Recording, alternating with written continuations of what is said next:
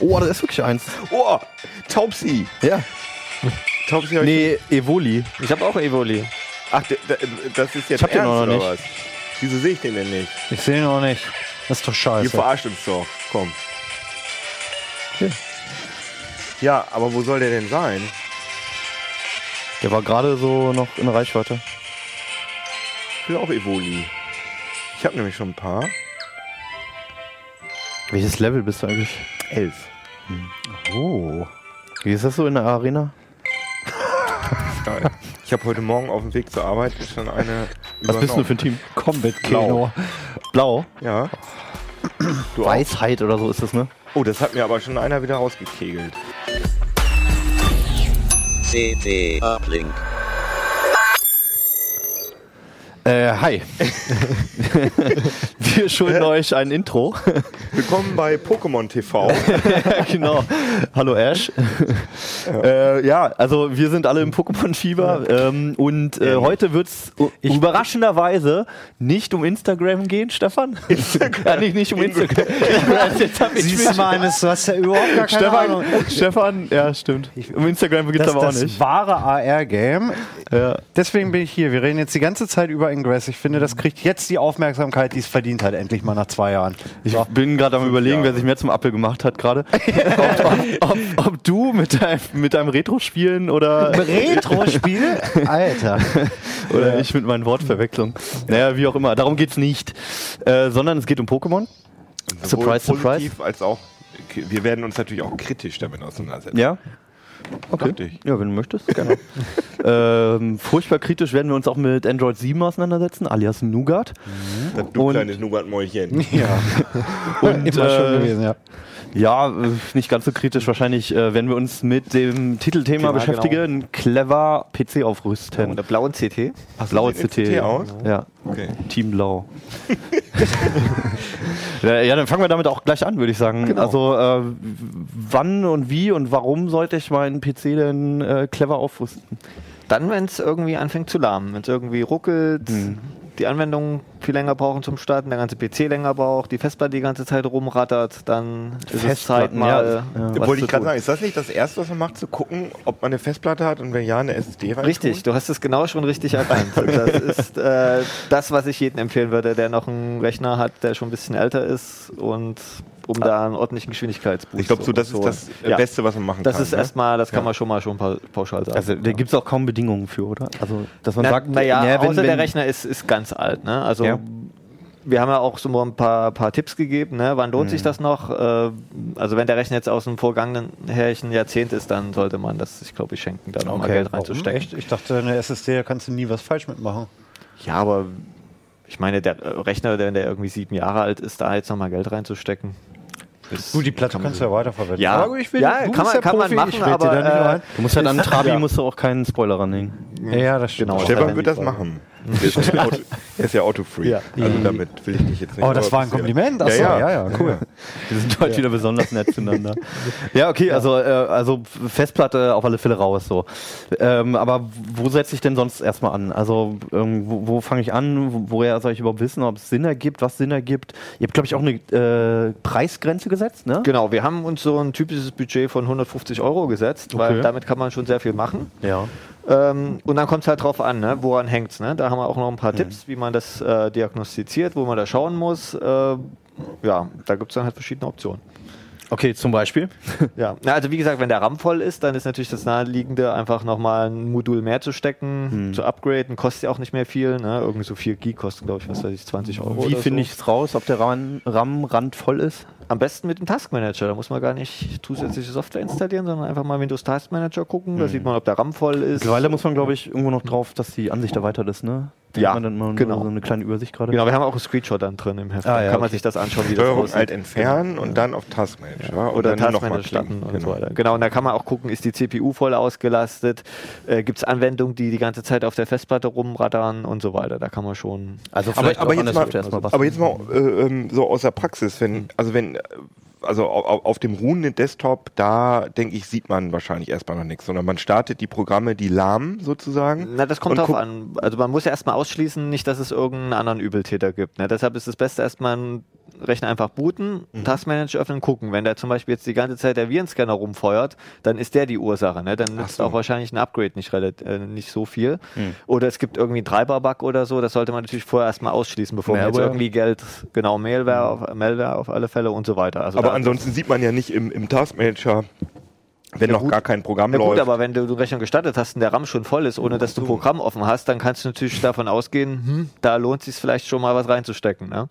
Aber sind die aktuellen Betriebssysteme nicht sowieso so, dass sie äh, immer ganz viel äh, in RAM auslagern und so weiter? Also kann man das wirklich sehen? Also ich ich, ich, ich habe immer das Gefühl, dass mein RAM äh, sozusagen immer mehr gefüllt ist, als es eigentlich müsste. Äh, aus Na gut, es gibt den Dateicache, aber das äh, rechnet das Windows eigentlich raus in der Anzeige. Das Ah ja, okay. gar, also es gibt verschiedene Ansichten, aber in der Standard äh, ist das eigentlich nicht mit drin. und, und, Äh, RAM hatte ich bislang, bei 8 GB war der nie voll. Ja, ne? das ist ja auch viel. Ich rede ja jetzt von, von Rechnern, die so 5, 6, 7, 8 Jahre alt sind. Mhm. Und äh, da gab es teilweise noch Rechner, wo nur 2 Gig drin stecken. Ähm, Gerade bei RAM, wie finde ich denn da überhaupt raus, äh, welchen ich brauche? Weil ich meine, es gibt mehrere DDR-Versionen Mhm. Genau, ich hab dir mittlerweile, mal es zwei mitgebracht, verschiedene das ist- Taktungen genau. und so weiter. Also- Klar, ob der jetzt reinpasst oder nicht, das ist jetzt hier ein Notprogramm, ne? genau, das ich. ist ein SODIM. das ist ein für Desktop genau. Rechner, das ist eine SSD. Das, das sind SSDs, genau. Ah, ja. Das ist eine M-SATA, eine etwas ältere Okay. für Notebooks. Das ist die neue, die M2 und dann habe ich hier noch so zwei, zweieinhalb Zoll okay, SSDs da mit. kommen wir gleich zu. Genau. Also RAM, wie finde ich es raus? Äh, welcher passt oder Ja, welcher passt, was ich brauche? ja, entweder ins Handbuch vom Mainboard schauen, da steht es meistens Was man drin. ja selten noch hat. Ansonsten gibt es halt Tools, haben wir auch verlinkt, äh, CPU-Z, da kann Ja. man das auch auslesen, was das für ein ja. Speichertyp ist ähm, und dann halt möglichst ähnlichen kaufen. Da braucht man aber jetzt irgendwie kein High-End-RAM über Takter-RAM, das kann man Kein sich alles äh, schenken. Kühlkörper oder sowas Genau, drauf. Ne? also dann Mhm. lieber einen günstigen, vernünftigen RAM. Okay. Und Ähm, ist, es denn, ist es denn auch wichtig, dass man dieselbe Taktung nimmt? Ist es empfehlenswert? Es gibt ja wenn manchmal dann möglich ja, aber in der Regel äh, lesen die BIOS-Setups äh, die, die, die Speichergeschwindigkeiten aus und äh, gehen immer dann auf das quasi geringste Level, was Okay, also also, abwärtskompatibel. genau ist im ist, Endeffekt ist auch so. kompatibel. Deshalb lohnt sich auch Mhm. meistens nicht, da irgendwelchen teuren RAM zu kaufen. Mhm. Okay, ähm, Thema CPU vielleicht als nächstes. Ähm, CPU ist Was ein schwieriges Thema. Okay, also das Problem ist, genau, das habe ich da auch länger ausgeführt. Das Problem Ja. ist halt immer, es gibt halt viele Leute, die denken, ach, ich hole mir jetzt erstmal einen Dual-Core, da kann ich Geld sparen und dann in drei, vier Jahren, wenn ich es brauche, rüste ich auf einen Quad-Core auf. Das Mhm. Problem ist, in drei, vier Jahren gibt es den Quad-Core nicht mehr, weil ja alle zwei Jahre die äh, Sockel sich ändern, die Fassungen. Mhm. Und äh, die Prozessorhersteller ganz schnell, vor allem die High-End-Prozessoren, also die schnellen und teuren und vor allem die Quad-Cores aus dem Handel wieder rausnehmen Okay. und lieber ihren neuen Prozessor verkaufen wollen. Mhm. Und dann ist nämlich das Problem, dass man schon jetzt, zum Beispiel die Hesswells ist jetzt gerade rumgegangen, sind jetzt schon abgekündigt, ne, obwohl die jetzt ein Dreivierteljahr erst quasi Mhm. äh, nicht mehr die aktuellsten sind und, und für Ältere, ne, so Core i, was weiß ich, äh, 4000, äh, Mhm. nee, Core i 3000, Core i 2000 und so weiter, da kriegt man schon gar nichts mehr für. Das ist, Okay, ist dann alles nur noch äh, Ebay oder gebraucht. das heißt, deine Empfehlung wäre dann lieber nochmal ein bisschen was drauflegen Also- und schon was. Also beim Prozessor eigentlich immer grundsätzlich eigentlich, das, das gilt für alle Komponenten, Mhm. immer den Rechner nach den Anforderungen kaufen, die man jetzt hat und nicht Okay. irgendwie sagen, ja, ich könnte ja mal später irgendwie eventuell aufrüsten. Ne? Also wenn man Okay. weiß, dass man 4K-Spiele spielen will, dann muss man Mhm. sich halt jetzt eine dicke Grafikkarte kaufen und kann nicht sagen, ja, dann könnte ich mir ja vielleicht meine nachstecken. Das ist, Das heißt aber auch andersrum, wenn ich halt Büroanwendungen mache, dann hole ich mir einen Dual-Core. Genau. und Nicht den Quad-Core. mit einer SSD und dann Mhm. ist gut. Gibt es noch Dual-Cores? Ja, Ah ja, okay. Die sind empfehlen wir auch sogar. Also wir finden einen 300 Euro Bauvorschlag. Also für einen Bürorechner ist das ja absolut ausreichend. Wenn ich den ganzen Tag nur Textverarbeitung, Mails und nun surfe, dann ist das vollkommen ausreichend. Das ist doch sowieso so eine Frage, die immer im Raum steht. Ähm, macht es jetzt mehr Sinn, irgendwie mehr Kerne zu haben oder nicht? Für welche Anwendungen? Welche nutzen es aus, welche Genau, nicht? das muss Das man auch halt eine lange. Diskussion bei ja, Spielen. Wie gesagt, also bei Spielen ja. Also wenn Mhm. ich jetzt ein Gaming-System, das haben wir auch vor kurzem mal schon getestet, wir hatten mal so einen gleich teuren Pentium mit zwei Kernen gegen einen Athlon X4 laufen lassen für 60 Euro jeweils die CPUs und da hat der Athlon bei Spielen klar besser abgeschnitten. Einfach Mhm. weil er zwei Kerne mehr hat. Okay. Und, äh, und äh, die, dann die typische Beispiele natürlich Videokodierung, Rendering oder so weiter, dann ist klar, dann Mhm. mehr Kerne hilft. Habt ihr eine Erklärung für diese äh, ganz kurzen äh, Sockelwechselzyklen? Also ich mal, oder ist es einge also bringt der neue Sockel irgendwas außer dem Hersteller, der mir ein neues Board und Teils, teils. kann? Zum einen ist es äh, die äh, Spannungsversorgung, weil die sich Ja. auch jeweils ändert, ne? weil neue Stromsparzyklen kommen und die alten Spannungswandler auf den Boards nicht diese Okay. unbedingt unterstützen. Okay. Ähm, zum anderen ist es natürlich auch ein wirtschaftlicher Grund, ne? weil, wie gesagt, wenn, wenn der Prozessorhersteller eine neue Plattform bringt, dann muss man ja ein neues Board kaufen mit dem neuen Chipsatz, dass er auch der, die ja auch vom Prozessorhersteller stammen. Genau, also mehr Profit für den, für den Hersteller. Ne? Das Dass sie war- einen war der- Prozessor und den Chipsatz verkaufen können. war der Grund, warum ich mich über den Artikel halt echt gefreut habe, weil ähm, das mittlerweile äh, gerade bei CPU-Abrüsten wirklich ein richtig kompliziertes Ja. Thema ist. Ich kann mich daran erinnern, früher hast du dir ein Sockel 7 Board gekauft und da konntest du dann halt irgendwie fünf Jahre lang irgendein, irgendein Athlon reinknallen und der hat auch auf jeden Fall funktioniert und das geht jetzt irgendwie gar nicht mehr und deswegen Wann fand- war das denn? Hä? Äh, Ja, ist lange her, um die Jahrtausendwende, Sock, Socke 7, Super Socke Genau. 7, wann Ja, war ja. das? So um Also vor 2000. 97 rum und so der Ja. Genau. Ja, damals. Ja, ja, nee, Ja, aber- damals, ja. ja, ja. Nee, Ja, es, ist aber heute, es ist heute wirklich ein Problem. Also Ja. und vor allem das ganz schwierig wird es dann bei den High-End-Plattformen, ne? LGA 1366, LGA 2011 und so weiter, wo die Prozessoren neu ja schon äh, 400, 500 Euro kosten und die werden auch nicht billiger. Das ist ja auch so ein Trugschluss. Ne? Mit äh, kaufe ich mir später einen Quad-Core, müsste dann ja billiger sein. Das stimmt aber nicht. Also die Preise Außer du kaufst ihn gebraucht. ja, aber wie gesagt, wenn Neuware, die Preise fallen nicht. Ne? Also der Einstiegs-Quad-Core bei Intel kostet jetzt schon seit drei, vier, fünf Jahren immer 150 bis 170 Und dann Euro. kommt einfach der nächste für dann den kommt gleichen einfach Preis der und der nächste für den gleichen. Preis, der aber mehr Leistung hat und deshalb ist es auch Käse, den alten zu kaufen, weil Ja, der ja. ja dann auch langsamer ist, aber genauso viel kostet. Aber ich meine, es ist ja echt schon erstaunlich, dass, es, dass man nicht einfach sagen kann, ah, jetzt will ich mal ein bisschen Geld ausgeben, ich will den, den aktuellsten, besten Sockel haben. Das kann man ja so gar nicht sagen. Es sind ja immer mehrere Sockel parallel, Ja, aber die das ist, unterschiedliche die haben, Charakteristika genau, haben. Die haben unterschiedliche Zielgruppen. Aber das ist eigentlich bei Intel relativ gut, finde ich. Ne? Dieser LGA 11, was 51 haben wir jetzt, glaube ich, aktuell. Mhm.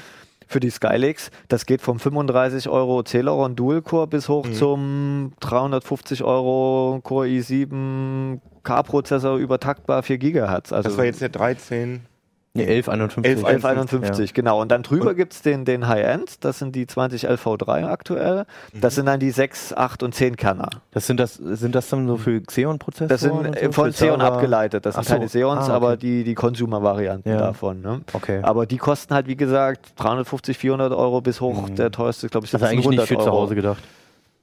Na doch, wenn man viel Geld ausgeben will. Aber ne, es, es Aber kommt drauf an, also wenn man, wenn man, wenn man äh, Anwendungen hat, wo man weiß, Ja. die nutzen acht oder zehn Kerne und ich verdiene damit mein Geld, dann ist das legitim. Aber für einen stinknormalen Allround-PC, da reicht ein Quadcode aus. Ja, aber es passieren ja dann, also das weiß ich jetzt nicht bei den beiden Beispielen, aber ich habe mal geguckt, hab bei der High-End-Plattform geguckt und da habe ich Features nicht gehabt, die es bei der äh, Plattform darunter gegeben hat. Ich weiß nicht, irgendwie Onboard, US, also wirklich Chipsatz USB 3.0 oder von mir aus auch äh, WLAN äh, noch mit drauf. Also, das gab es wahrscheinlich noch nicht auf diesem High-End. Genau, das ist das Problem, weil die High-End-Plattformen eine längere Laufzeit haben. Ne? Also die, die Desktops, hier die Mainstream-Plattform, was LGA 11.5X, also ändert sich ja immer hinten ein bisschen die Fassung, die haben so eine Laufzeit von 12, 18, 24 Monaten und die High-End-Plattform eher so 24 bis 36. Und das Problem ist, dass die Chipsätze bei den High-End-Plattformen auch selten geupdatet werden. Und dann eben, wie du sagtest, USB 3.0 oder so über Zusatzchips Mhm, äh, genau, das will ich werden muss. Also die teurere Plattform ist nicht unbedingt auch die bessere. Ne? Das hängt immer, wie gesagt, vom Einsatzzweck ab. Was habe ich, was will ich für Anwendungen nutzen, was habe ich für ein Nutzungsprofil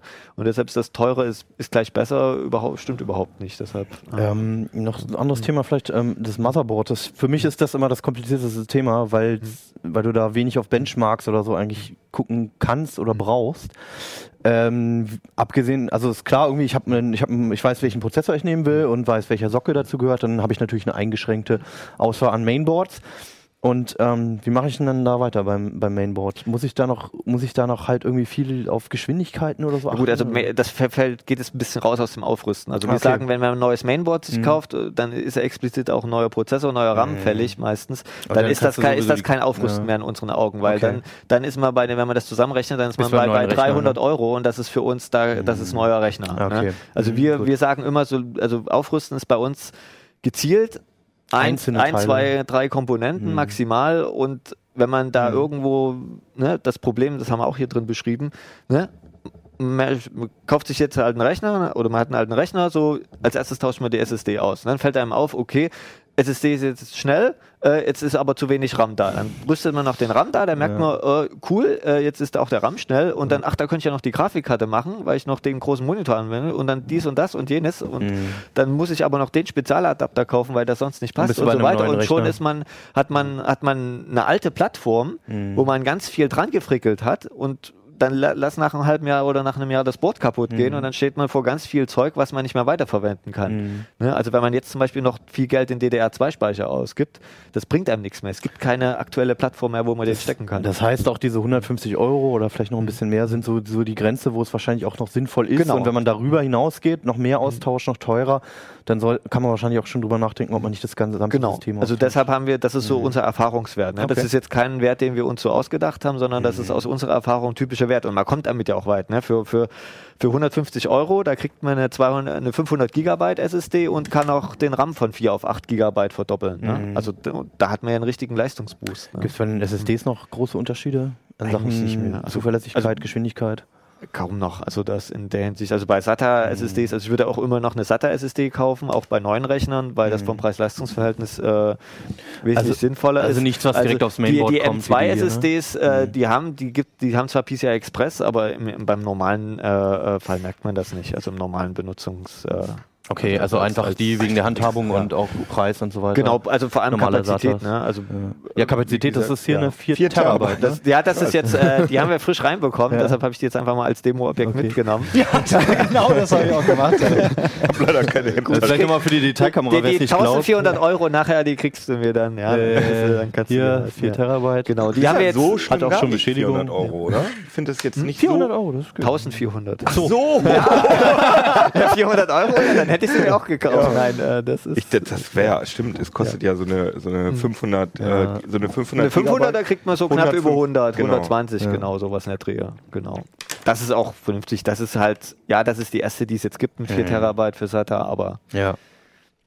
Okay, ja gut. Ja. Also ähm, wer halt meint, sein Rechner ist zu langsam, hier Genau. im Heft gibt es einen schönen Leitfaden eigentlich. Da wird man durch alles durchgeführt. Genau, auch Besonderheiten bei Notebooks, das ist ja, Ja. immer schwieriger ne, aufzurüsten, das wollte ich vielleicht nochmal Ah ja, ergänzen. Notebooks ne? habt ihr auch drin. Ja. Genau, äh, oder Mini-PCs, ne? Da ist halt, bei Notebooks ist heute ist ja fast alles aufgelötet oder aufgeklebt, da wird es ganz schwer, was auszutauschen, Mhm. ne? Oder man kommt gar nicht ran, weil keine Schrauben dran Mhm. sind, ne? Und da haben wir halt Tipps gegeben, was man da noch tun Was, kann. was kann man bei Notebooks noch machen, bei modernen Notebooks? Das gleiche. Aber Platte- Platte und. Speicher geht doch RAM, einmal, ne? Ja, wenn, wenn man es aufkriegt, meistens ein, ein RAM. Mhm. Äh, Apple ist auch inzwischen aber auch aufgelötet. Oder dann halt den Datenträger. Ne? Das ist meistens Mhm. heutzutage eine SSD oder die, die ne, ne, wenn man noch ein älteres Notebook hat mit zweieinhalb Zoll, dann kann man halt Mhm. Notebookplatte tauschen. Und Okay. man muss auch gar keine SSD nehmen. Also jetzt Preis-Leistungstipp, ne? wer sparen will, dann eine Hybrid-Festplatte kaufen. Hm. Weil dann hat man die Kapazität von so einer 4 Terabyte SSD, aber die Geschwindigkeit von der SSD. Ne? Die nehmen sich dann nicht und so dann viel. für, weiß ich nicht, was kosten die 150 Euro oder Mhm. so. Ich wusste gar nicht, dass Ja. die noch gibt überhaupt. Ja, nee, ist eigentlich schade. Eigentlich finde die äh, vor allem für günstige Rechner, wo man jetzt eben Hm. äh, ne, auf den Preis schauen will oder muss Mhm. und dann nicht irgendwie äh, ziemlich viel Geld in SSD und aber die große Kapazität braucht, dann kann man mit einer Hybridplatte quasi. Achso, ja, kurz zur Erklärung, ne? Also es Ja. ist eine Kombination aus Festplatte Genau, und das ist eine ganz normale ne? Festplatte fürs Mhm. Betriebssystem und auch so äh, erscheint die als normale Festplatte, hat aber zusätzlich Mhm. Flash-Speicher draufgelötet auf der Platine und beschleunigt dann halt eben diese Programmstarts Mhm. oder äh, Zugriff auf zufällige Daten. Das Okay. ist Also immer Ja. noch empfehlenswert. auf alle Fälle. Ja. Okay, sehr gut. So, gehen wir weiter in den Mobilbereich äh, zu Android 7. Ah, hebst du echt das Bonbon für den Schluss auf? Okay. Was meinst du jetzt mit Bonbon? äh, Taubsi-Bonbon oder Ratzfatz-Bonbon? Aber wir reden ja nicht über Bonbons, sondern über Nougat. ah! Das war die Überleitung. Was war, was war Android 2 nochmal? Was, was hatten die für Oh ja, hoffentlich, wie Nee, kriegen wir das Android, denn? Android 1.2 hatte schon die Bezeichnung, ne? Mit B? Was war B? oh, was. Oh, weiß ich nicht. Ecl- Eclair weiß ich noch. Ja. Dann kam Donut. Aber was Die Donut war ja davor. Donut Ja, stimmt, das Und dann kam Froyo, Frozen Joghurt. Genau. ABCD, Ja, aber davor. EFG, Ice Cream Sandwich. Gingerbread. Genau. Gingerbread, ich kann es alphabetisch Ich bin mir so nicht sagen. sicher, ob die internen Versionen, äh, ob die überhaupt schon Namen hatten. Also ich, Honeycomb. C gab's doch noch. Äh, nee.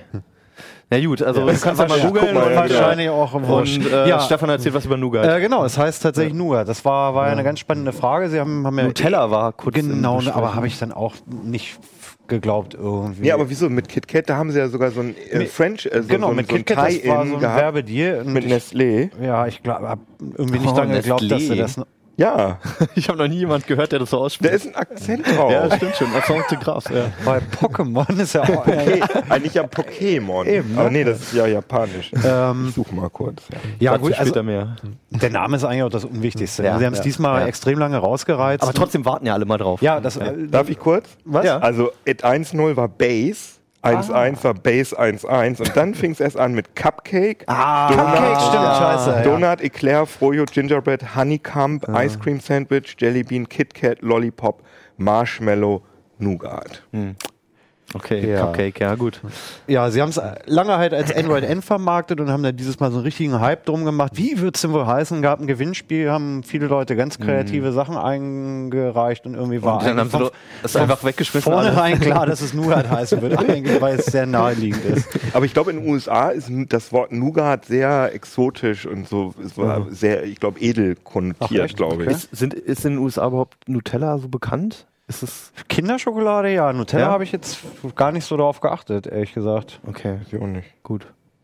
Äh, Ja, um nochmal das Unwichtigste ja, wollte ich sagen, mehr gibt es eigentlich auch kaum zu sagen. Die Leute sollen das Heft kaufen.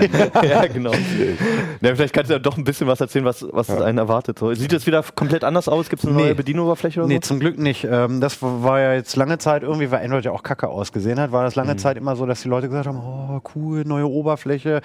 Ähm, das äh, ähm, Material Design, was ja im Prinzip mit, mit äh, äh, Lollipop schon so ein bisschen angefangen haben, auf den Weg zu bringen, ist im Prinzip erhalten geblieben. Also optisch hat sich fast gar nichts getan eigentlich, außer in, in Details. Aber das sind halt geile Details, auf die man Bock hat. Also es wird zum Beispiel einen Zwei-Fenster-Modus geben. Ja. Das können ja einige Samsung-Tablets können das schon länger. Du hast halt wirklich die Möglichkeit, wenn du Smartphones auch. Genau, wenn du. Mein Telefon klingelt, dann kann ich es jetzt nicht zeigen. Wenn du in dem App Drawer, ähm, wenn du in dem App Drawer ähm, sonst äh, zwischen, äh, nicht in dem Drawer, in dem Umschalter zwischen äh, recent, recent Apps umschalten Ja. möchtest, hast du die Möglichkeit, halt eins hoch zu maximieren und das zweite daneben. Und dann hast du halt wirklich mit einer Bildschirmteilung, wo du einen Rahmen hin und her verschieben kannst, zwei Apps gleichzeitig am So Laufen. ein bisschen, wie man es bei Windows kennt. Im Prinzip so ähnlich. Und was ja. Samsung-Handys auch schon ewig Ja, ja, ich sage ja. Samsung so, macht das sorry. ja schon ein bisschen, ein bisschen länger und das hat äh, Google sich jetzt endlich mal abgeguckt. Mhm. Funktioniert auch wirklich so per Drag and Drop kann man halt auch mal Dateien rüberschieben, was irgendwie auch cool ist, wenn dir einer eine Adresse schickt oder so, kannst du ja von WhatsApp in Google Maps rüberziehen. Das ist Ja, das, das ist ja immer noch eine Quälerei bei den Geräten, Ja. dieses Copy-Paste. ja, Also. ja. Also auf, markieren mit zwei Markern und so. auf ja. Samsung-Telefonen passiert mir dieses, äh, dieses, äh, ja, dieses äh, Splitscreen passiert mir grundsätzlich nur aus Versehen. Also ich, Okay, dann. ich habe jetzt nicht wirklich im, also das ist manchmal praktisch, aber ich Auf dem Handy ist das auch nicht so geil, finde ich. manchmal, also es ist für Copy-Paste ist praktisch, aber wenn das Ja. so geht, dass man das sozusagen über den, das heißt ja nicht App Drawer, Re Recent sondern Apps. über Recent Knopf da. Apps, das ist Wie heißt denn das Ding cool. eigentlich? Weiß ich jetzt selber gar nicht. Ähm, nee, und das funktioniert äh, ähm, ziemlich gut. Das ist so die größte Neuerung. Die zweite Neuerung, die man sieht, ist, dass wenn man die Benachrichtigungsleiste ähm, hier runterzieht, dann musste man früher einmal ziehen und dann nochmal Ja, ziehen. ja.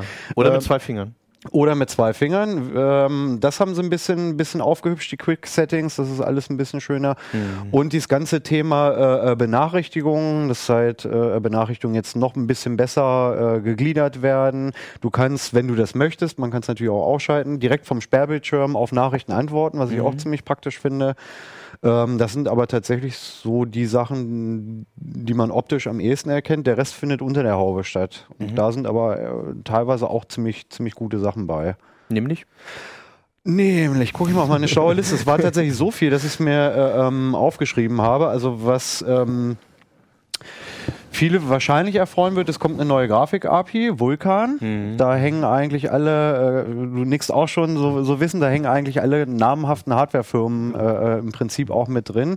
Das wird gerade im Hinblick auf, auf äh, die VR-Fähigkeit, die mit, mit Android Nougat dann halt kommen soll, Dieses Daydream. Genau, das, ähm, das soll ja dann, jedes Daydream-fähige Telefon soll ja bestimmte Hardware-Voraussetzungen mitbringen und für eine VR-Darstellung muss ja auch relativ, relativ flotte Hardware haben. Um halt einfach zwei Bilder zu rendern. Ich sag dazu nichts. Ich habe mit VR nichts Du- am Hut. nee, was, das auch mit Ablink Hat dir auch nichts am Hut gehabt. unterstellt. ähm, nee, und dafür wird, wird die API wohl äh, ähm, äh, tatsächlich wirklich einen, einen deutlichen Performance-Schub bringen. Das ähm, wird sicherlich relativ nett. Äh, Instant-Apps war auch ein Thema, was auf der Google I.O. gezeigt wurde. Das fand ich auch ziemlich cool. Ähm, dass man Apps benutzen kann, ohne dass man sie überhaupt installieren muss. Also Klingt das, mega gruselig erstmal.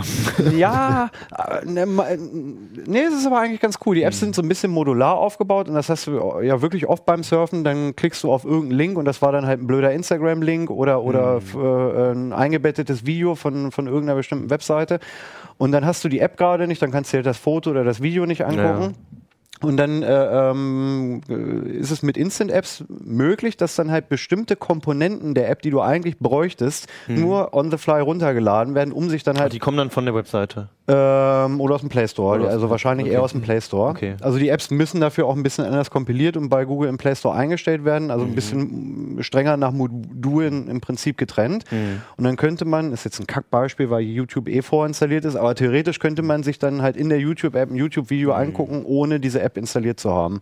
Okay. Das ist Und, ziemlich. ähm, aber wenn man dann wieder davon da rausgeht aus der Datei, dann ist auch erstmal alles wieder weg. Dann ist es jetzt nicht so, dass die App dann irgendwie im Nee, Hintergrund nee, du hast die dann halt eben nicht trotzdem hinterher installiert und, und da in deinen Apps rumliegen, Okay. ähm, sondern sie wird halt on the fly werden die App-Komponenten, die man jetzt braucht, um eine bestimmte Funktion auszuführen, halt einfach on the fly geladen und genutzt. Und das ist eigentlich ein ganz cooles Patent. Solange man WLAN ist. Wollte ich gerade Ja, In Deutschland zumindest. das stimmt, ja. Ähm, an der Verschlüsselung haben sie noch ein bisschen äh, äh, rumgedoktert. Mhm.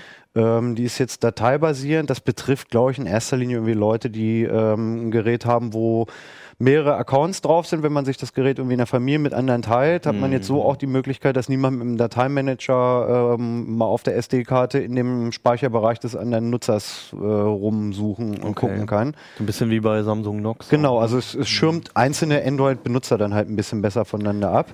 Und dieses neue äh, Verschlüsselungssystem brauchen sie unter anderem auch, weil sie den Update-Prozess massiv umgestrickt haben. Und das wird aller Voraussicht richtig cool. Sie haben Google hat noch nicht komplett verraten, wie sie es technisch umsetzen werden, aber voraussichtlich wird es so sein, dass bei den neuen Smartphones, die mit Nougat ausgeliefert werden, von dem Systemspeicherbereich so ein bisschen abgeknapst wird. Und der liegt halt brach. Und wenn dann ein, es gibt ja monatlich Sicherheitsupdates, zumindest bei den Nexus-Geräten.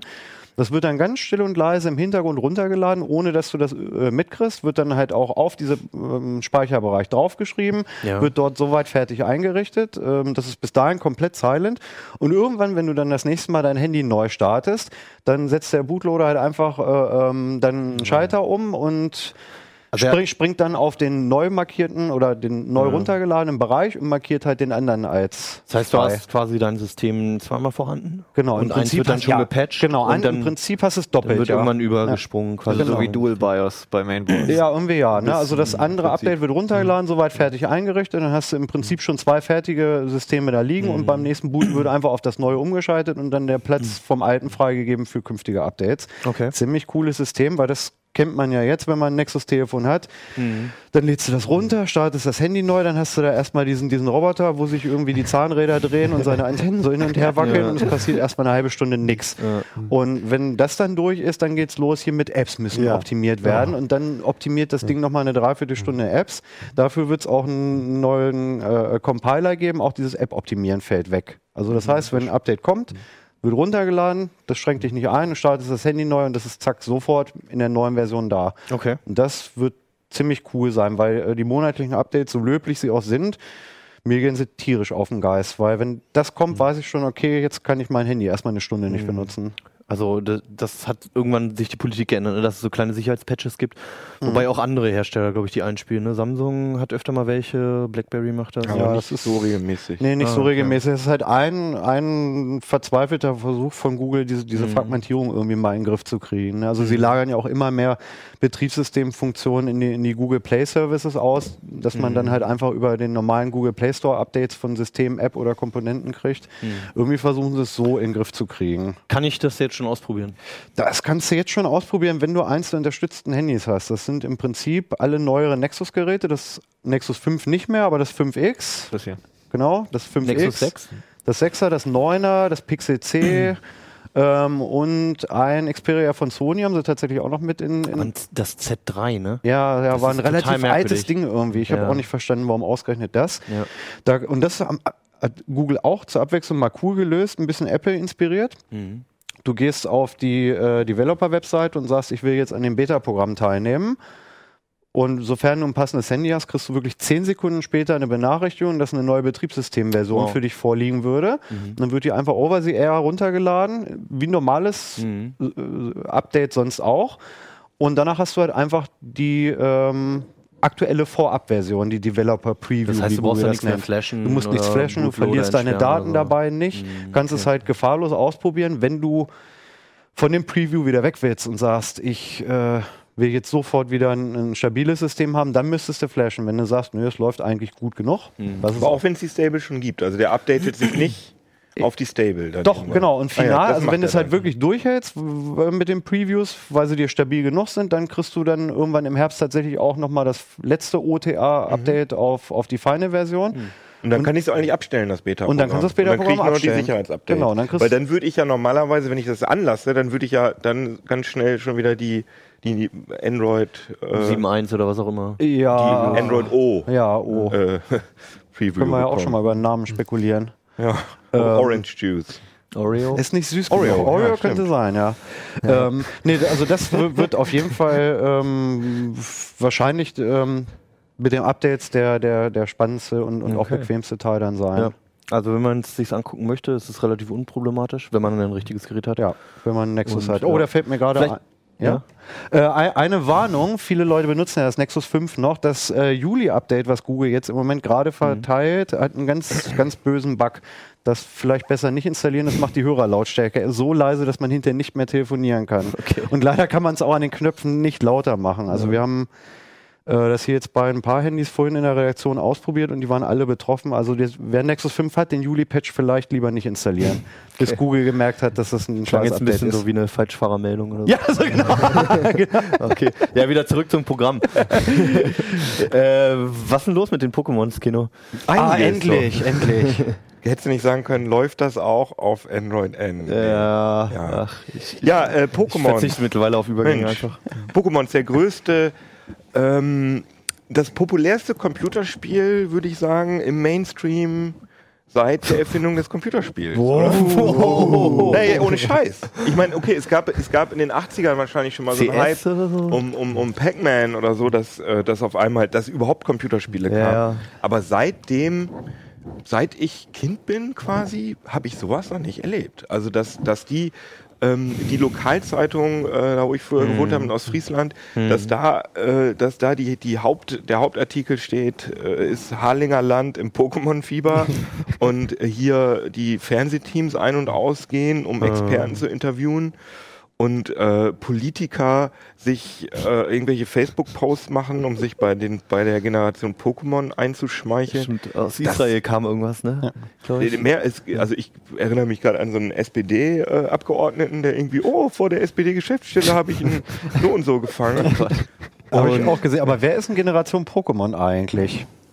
Ja, das, Na, wir offensichtlich ja schon. Ja, aber irgendwie habe ich das Gefühl, von 15 bis 45 jeder, ne? ja, und das zeichnet ja diese riesen erfolgreichen Franchises wie Star Wars oder so aus, dass sie äh, erstmal die immer wieder mit jeder, mit jedem Reboot sozusagen die junge Generation ansprechen, aber auch immer noch die ganzen äh, Nostal Nostalgiker mitziehen und äh, Pokémon gibt's ja nun schon seit 20 Jahren und die Leute, die damals äh, da gespielt haben, die haben ja irgendwann aufgehört, aber jetzt, wo was ganz Neues kommt, da haben sie jetzt auch wieder Bock drauf. Also ich habe das Gefühl, dass die, äh, die, die Leute, die man so in der Stadt sieht, die Pokémon spielen, das sind eher nicht die Kids, sondern Mhm. ich würde sagen, das ist so 25 bis 35 so. Ja, wobei, 20 also ich bin, 20 ge- als ich gestern nach Hause 35. gefahren bin, standen genau hier vor den Fenstern, standen zwei Jungs rum und haben irgendwelche Pokémon gejagt. Ah ja, Und okay. die waren halt, weiß nicht, 12, 13 Jahre alt oder sowas. Also ich, ich stimme dir dazu, glaube ich, dass es einfach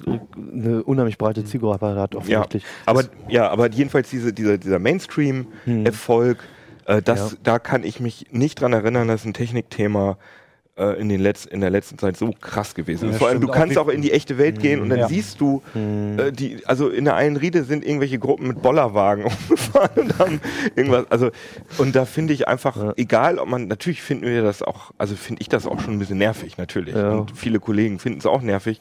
Aber ich finde, das ist irgendwie unsere Pflicht als technikaffine, als Technikerklärer sozusagen, uns damit auseinanderzusetzen und Machen wir auch gerne.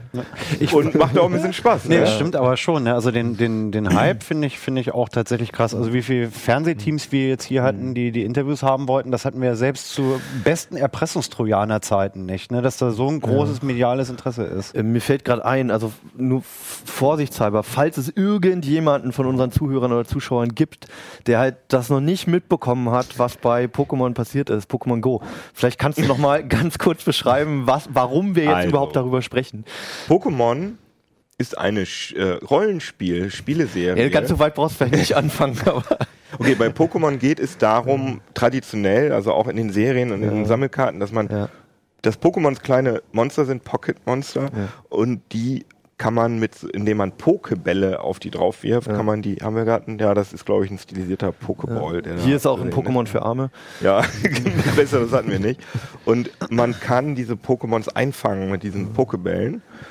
Es Und ging mir eigentlich auch eher darum, dass du mal erzählst, dass jetzt eine App draußen ist, die Ja. jetzt Ja, man ja, halt okay. spielen kann. Ja, da ist jetzt eine App draußen. Mit der man also das war bislang, äh, wie gesagt, ein, äh, ein, vor allem äh, Nintendo, also auf, Ga auf äh, unterschiedlichen Gameboy-Generationen. Game Boy gab es Color, glaube ich, war das erste, ne?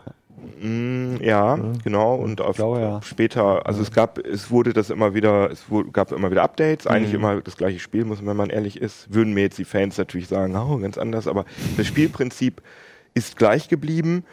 Und dann gab es Sammelkarten und dann gab es Fernsehserien und Mhm. jetzt hat äh, Nintendo zusammen mit Niantic Labs, das sind die, die dieses Ingress gemacht haben, haben ein Augment, eine Augmented Reality Version von Pokémon gemacht. Die funktioniert so, dass man das, die App auf seinem Handy startet und dann in die echte Welt geht und in der echten Welt an bestimmten Orten kann man dann Pokémon finden, sozusagen. Also man hat richtig so, so eine Karte auch ne, mit echten Straßen drin und so eingezeichnet, ne? genau, basiert Wie auf eine Google, Google Maps. Maps Karte, ja. Und dann kann man die, äh, dann sieht man die, kann man die einsammeln und als Feature, was man, wenn man das länger als eine Stunde spielt, sofort ausschaltet wieder. Die haben so eine Augmented Reality Funktion, dass, die, dass man das Kamerabild sieht auf dem Display und da hüpft dann so einigermaßen perspektivisch korrekt das Pokémon rum. Aber das bisschen Besondere an diesem Spiel ist, dass es eben, ähm, ne, dass, dass die, die, die Spielwelt die echte Welt ist. Also dass ähm, man an bestimmte Orte gehen muss, um zum Beispiel Items zu kriegen. Das sind die sogenannten Pokestops. Und dann gibt es noch an noch weniger Orten äh, Arenen, wo man dann äh, endlich dann auch seine Pokémons, die man aufzüchtet und äh, äh, besser macht, gegen andere Pokémons antreten. Also wie auf dem Gameboy bloß, In eine Detailkamera äh, legen. wie auf dem Gameboy bloß halt, ja- dass du in der realen Welt rumläufst, ne?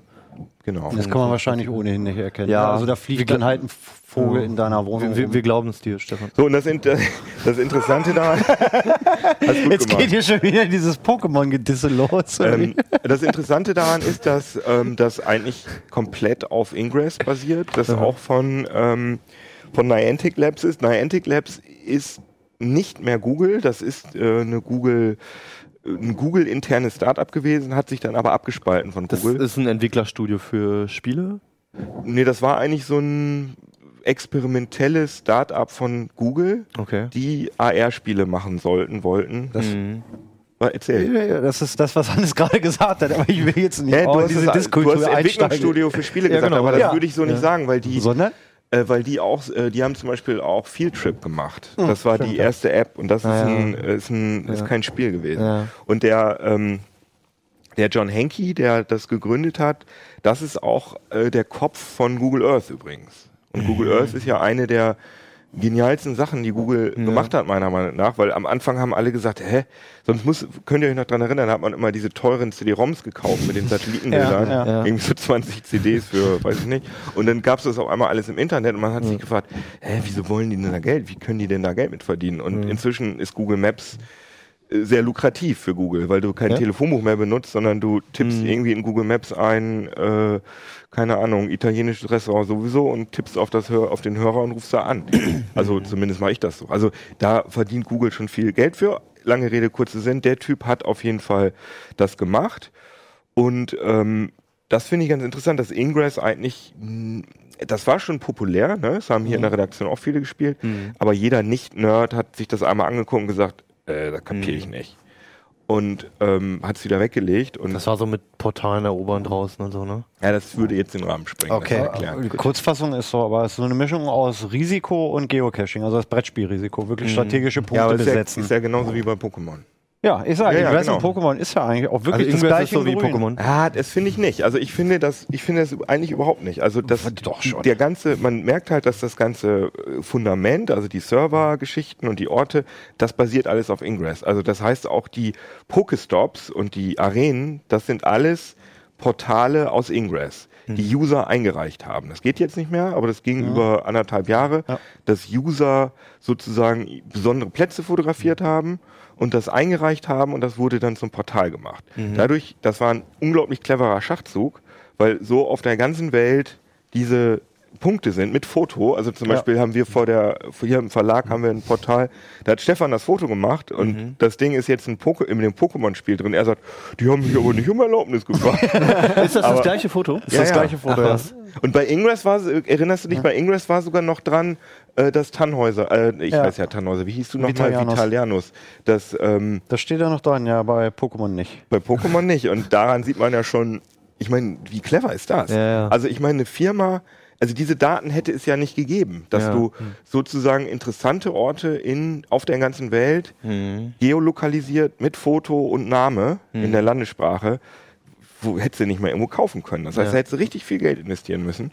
Ja. Und so die haben sie Community mit hat es freiwillig gemacht. Ne? Und, und, die Vorgaben bei Ingress waren ja auch relativ klar. Es sollten ja äh, besondere Plätze sein. Ne? Also Mhm. Denkmäler oder, oder irgendwelche äh, Straßenkunst oder, oder irgendwelche besonderen historischen Gebäude oder so. Es sind halt wirklich ganz oft dann Kirchen und Denkmäler und so. Mhm. Und da haben die einen riesigen Datenfundus ähm, einfach umsonst gekriegt.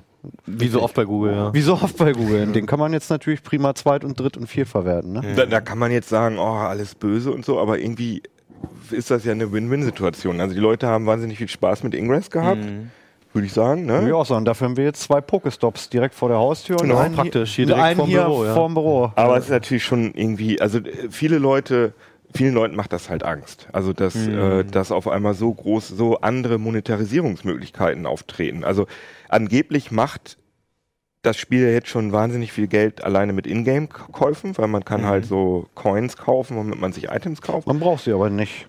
man kann das Spiel auch ganz okay spielen ohne, aber ich denke, irgendwann, also ein bisschen Geld ausgeben kann man aber ja auch. Ist ja nicht schlimm. So drei, vier Euro gibt man vielleicht schon aus, um seine Itemgrenze oder so ein bisschen zu erweitern. Das merkt man schon schnell.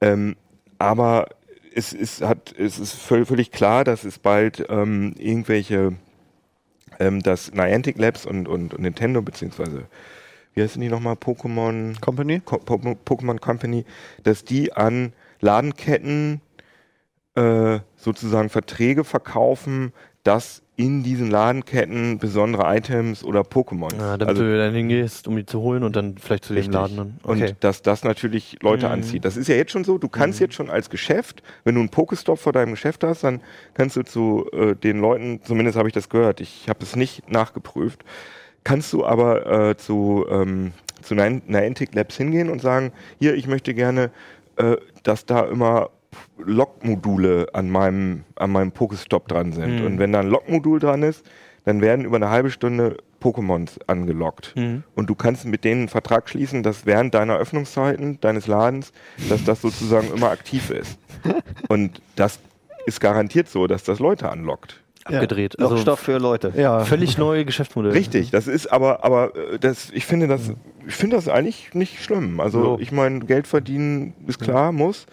Was halt ein bisschen problematisch ist, ich denke oder ich gehe ganz stark davon aus, dass auch diese Bewegungsprofile, die da, die man da macht, dass die sehr, sehr, sehr wertvoll sind für Google. Weil man Auf rennt die Fälle, ganze ja. Zeit mit angeschaltetem GPS durch die Gegend Mhm. und ich glaube auch in den allgemeinen Geschäftsbedingungen steht, dass sie Ja. zumindest anonymisiert an Google äh, gesendet werden. Und das ist natürlich, also so Fußgängerströme zu quantifizieren, Ja, ja. das sind wertvolle Daten. Dann Ja, und vor allen Dingen, das, das haben sie relativ clever auch äh, umgesetzt mit dem Eier ausbrüten Feature. Du musst, wenn du so ein Ei ausbrütest, dich ja währenddessen bewegen, weshalb die Leute dann, selbst wenn sie es gar nicht spielen wollen, Pokémon kurz anmachen, wenn sie halt irgendwie mit dem Fahrrad oder mit der Bahn zur Arbeit fahren, weil du dich eben bewegen musst, damit die Eier angebrütet werden. ja, aber sie versuchen ja äh, ganz stark zu unterscheiden. Also wenn du mit der Bahn fährst, das merken sie. Da kriegst du, da kriegst du keine äh, Kilometer für sozusagen. Hm, doch, hat schon funktioniert. Ja, mal so ein bisschen, wenn das, wenn das System Das ist hat. wahrscheinlich ähnlich wie bei Google Maps. Ne? Also der weiß ja manchmal, weiß er, wenn man zu Fuß ist oder, oder per Fahrrad oder so, und manchmal merkt das auch nicht. Also ich, ich weiß nicht genau, ob sie auch äh, ähm, den, den Beschleunigungssensor auswerten, um Schritte zu. Aber wenn sie das könnten, wenn sie sagen könnten, da fahren viele Leute mit dem Rad lang, da fahren viele Leute mit dem zu Fuß oder da laufen viele Leute Ja. lang. Das, das kannst du an so Stadtentwickler, die irgendwelche, die sich überlegen, wo mache ich denn jetzt die neue, keine Ahnung, Bäckereifiliale hin? Das Wo stellen Das sind wertvolle Daten, ja. Also ähnliches passiert ja auch schon bei Google Maps mit den Stauwarnungen und sowas. Genau. Da ist es ja eine Anwendung. Äh, Ja. Und da, diese Daten sind ja bares Gold. Und ich Ja. meine, ob die Sachen dann vielleicht doch womöglich mit anderen Dingen verknüpft sind, die alle auf meinem Handy sind, das, da will ich mich jetzt auch nicht zu sehr aus dem Mhm. Das- Fenster lehnen. Ja. Das aber ist ja auch allgemein die Diskussion bei Smartphones. Das betrifft ja jetzt nicht nur dieses Spiel. Also mich Genau. hat's auch, ich habe auf dem iPhone habe ich normalerweise ähm, die Ortung deaktiviert und auch äh, ich aktiviere es nur, wenn ich halt wirklich navigiere. wenn du Pokémon Und spielst. ja, und dank dem Pokémon habe ich es jetzt dauerhaft an. Ja, das, äh, wir, also eine, es Kollegin ist von uns, aufgegangen, ja. eine Kollegin von uns genauso, die war so, die hatte immer GPS aus Ja. und war so total, hat sie angefangen, Ingress Die zu kriegen einen spielen. Immer irgendwann. Irgendwann kriegen sie einen. Aber so funktioniert das halt. Google ist da wenigstens ehrlich. Die sagen so, Leute, wir geben euch jetzt mal was, was ihr geil findet, könnt ihr euch jetzt überlegen. Naja, also, nicht. äh, das finde ich nicht, dass sie ganz ehrlich sind, weil du weißt zum Beispiel nicht, was sie damit machen mit den Daten und auch nicht machen werden vor allem. Also Mhm. so richtig ehrlich ist es nicht. Mm, äh, Da muss ich aber sagen, dass zum Beispiel ähm, Es gibt Google schlimmere. Die Ja, Bewegungsdaten, ja, es gibt du kannst ja, wenn du die Bewegungsdaten an, also wenn du das Logging auch anhast, Ja, ja. dann sagt Google auch, da machen wir Dinge mit, aber du kriegst die auch zurück. Du kannst ja, auch sagen Standortverlauf. Dann kannst du sehen, was habe ich eigentlich am 13. Mai gemacht und das finde ich ein praktisches Aber du kannst ja, aber selbst bei Google Now kannst du ja noch nicht mal richtig hinterfragen, warum kriege ich das jetzt angezeigt? das finde ich auch blöd. Also ja. Ja, das stimmt. Aber ich finde trotzdem, dass Google, ähm, das finde ich immer du noch. kriegst viel dafür. ja, du kriegst viel für. Und sie machen es halbwegs transparent. Ne? Sie sagen, wir würden das gut finden, wenn ihr eure Standort die ganze Zeit äh, uns gegenüber freigibt. Und im Gegenzug schenken wir euch sowas wie Stauvorhersagen ähm, in Waze und Google Maps. Wobei da Das die finde ich Frage, ein fairer Deal. ja, also ich finde das schwer beurteilenswert, äh, weil, also zu beurteilen, weil du gar nicht weißt, wie viel deine Daten wert sind. ja, genau, also das auch, stimmt. ja, dass ich eine Staumeldung bekomme, dafür aber ähm, ein gesichtsloses Unternehmen im Endeffekt meine Daten für die nächsten 3000 Jahre hat, weiß nicht, ob das ein fairer Deal ist. Also das wird sich rausstellen Stimmt, weiß in, den ich auch nächsten, nicht, ja, in, den- ja. in den nächsten Jahren. Aber Und, und wenn du dir das mal überlegst, wenn du dann auch, wenn Mobile Payment losgeht, dass du mit deinem Handy im Laden bezahlst, also wenn das alles verknüpft wird, deine Bewegungsdaten, deine E-Mails, deine, was du wo bezahlst oder so, Ja. äh, dann sind diese Datensätze, machen dich komplett transparent. Klar, das ist definitiv gruselig. Ja, Äh, da, jetzt sind wir aber irgendwie schnell von Wobei- einem Fun-Game Ja, äh, ja, in einer Horrorversion gelandet, oder? Also ich finde, ich würde ich würd auch nicht unbedingt sagen, dass es gruselig ist, aber es ist, es ist halt nicht, nicht berechenbar. Man weiß es Ja, nicht. genau. Keine Aber- Ahnung, wie sich Google entwickelt in den nächsten Jahrzehnten, ja, was, was das für ein Unternehmen wird. Also ich spiele auch Pokémon, aber mi- mir ist trotzdem klar, dass es vermutlich besser wäre, das nicht zu tun. Also sage ich jetzt Ja, mal. Also ich weiß auch nicht, ob was Schlimmes passiert, aber trotzdem finde ich wichtig, dass man das zumindest im Hinterkopf hat. Du verlierst die Kontrolle. ja, ja, Schlimmes genau. passieren und Kontrolle verlieren. Ähm, was ich Musst zu jetzt weg. Nein, wieso? Das klang gerade so. ja, genau. Ich muss so dringend aufs Klo und das wird gleich. Nein, ähm, das ist bei Ingress ja schon äh, ähm, und selbst bei Geocachern ist es ja schon passiert. Es ist immer so ein bisschen gefährlich, die ganze Zeit auf sein Handy starrend irgendwo über eine Straße oder in Oder der mit dem Fahrrad zu fahren. oder mit dem Fahrrad was zu fahren. passiert. Ähm, bei Ingress ging es im Prinzip noch, weil du gesagt hast, ich will jetzt zu diesem Portal und dann konntest du das Handy auch erstmal wieder in die Tasche stecken, bist Okay. dahin gelatscht und hast dann weitergemacht. Äh, Pokémon ist vom Spielprinzip ein bisschen bisschen anders. Es kann jederzeit eins von diesen kleinen Viechern auftauchen, weshalb es sich lohnt, immer aufs Display zu gucken. Und ich habe jetzt halt wirklich schon so viele Leute gesehen, die um ein Haar wirklich äh, auf die Straße gerannt oder, oder ähm, ein Kollege von uns hat es ja gestern auf Facebook gepostet, dass er ähm, auf dem Supermarktparkplatz rückwärts ja. ausparken wollte und ihm sind irgendwie auch fünf Kiddies direkt hinters Auto gesprungen, weil da nun gerade irgendwie ein Taubsi gesessen hat. Es wird, um, es wird Unfälle geben. Und oder es wird, glaube ich, schon. massiv Ja. Unfälle geben und das ist ähm, super gefährlich. Also ich finde es viel gefährlicher als Ingress. Aber das finde ich ist dem Spiel nicht anzulassen. Nein, das ist Nein, Spiel nicht also das- anzulassen, aber ähm, muss man auch mal ein Wort drüber verlieren. Also in Das wird eine ähnliche Diskussion sein wie damals bei Counter-Strike oder sowas. Sowas wird wieder aufkommen, dass man halt äh, das dann im Zusammenhang bringt und die Spiele alle erstmal verteufelt. Oder, oder telefonieren am Steuer oder so. Das war ja auch erstmal eine Diskussion, weil das sozusagen damals eine neue Technik gewesen ist. Ähm, ganz kurz noch eine Frage, du kennst dich schon besser aus. Es gibt ja noch eine Einstellung, dass das Spiel vibrieren darf. Äh, Das hat es bei mir noch nie getan. Äh, Also, weil das wäre eine Funktion, wenn du halt rumläufst, dass es dann vibriert, wenn ein Pokémon in der Nähe ist. Funktioniert das Das dir? tut's bei mir. Also mein ja. Pro-Tipp ist, ähm, hier in den Einstellungen ist es iOS das alles ausschalten, Musik, Soundeffekte, Ja. vibrieren an, Batteriesparer, ganz wichtig an. Und dann kann man das, wenn man das Handy umdreht, dann wird das Display gedimmt. Das funktioniert nicht. Also bei iOS funktioniert es aber alle Fälle nicht. Der Also dunkelt dann noch ab, wenn man wenn man so hält. Ja? Ja, ich habe es sofort wieder ausgeschaltet. Nee, das funktioniert gut. Und dann kann man nämlich zum Beispiel auch, wenn man im Büro sitzt, dann kann man das Handy so dahinstellen. Und wenn eins in die Ja. Nähe kommt, dann vibriert das. Okay. Vielleicht ist es bei Android einfach besser, die haben halt mehr Rechte, die Apps, und vielleicht funktioniert es auch Aber besser. vibrieren? Es vibriert nicht und es schaltet sich auch spontan aus. Bitte? Ah, okay, also bei unserer Regie funktioniert es. Das heißt, es liegt an meinem Gerät. Und Toll. ich wollte nur noch mal ganz kurz sagen, weil du immer sagst, das ist das gleiche wie Ingress. Ich finde ganz interessant an, ähm, an Ingress echt, wenn man Leuten das zeigt, die sind sofort abgeturnt, weil, weil es einfach Wahnsinn, du musst dich damit echt beschäftigen, um das zu verstehen. Und bei Ja. Pokémon, die, äh, die Progression des Ja. Spiels ist so langsam, dass jeder fängt das an, oh süß, ein Pokémon, das fange ich ein und denkt dann so, ja gut, das ist der Sinn des Spiels, ist Pokémon sammeln. Ja. Dann versteht man irgendwann, ah, die kann ich auch hochleveln. Und dann irgendwann versteht man, ah, die level ich hoch, weil ich damit in Arenen kämpfe. Also Also es gibt eine Lernkurve. eine ganz langsame, äh, schön flache Lernkurve gibt Mhm. es. Ja. Aber Und- dann, danach ist das Spiel trotzdem genauso wie Ingress. Die Arenen sind jetzt auch nichts anderes als Portale und ob ich nun Pokémons reinmache, damit sie meiner Also Keno und Partei Stefan gehören. diskutieren das jetzt gleich noch aus. Also ich finde, es ist strategischer, weil Ähm, du, ich glaube, Keno hat den höheren Level, deswegen wird es wahrscheinlich zugunsten von ihm ausgehen. Bei Ingress weiß ich es nicht. Level Aber hast du? ähm, wir sehen uns Äh, acht äh, nächste Woche Oder wieder. sieben? elf. Bitte? Was? Level 11. Und Das, du? ja, das musst du jetzt noch Du? Weniger. Und du? Ah, okay. Ich bin Level 3. Vize. Ciao. Tschüss. Achso, war schon. Können wir jetzt Pokémon spielen endlich? CT Uplink. Endlich, ey.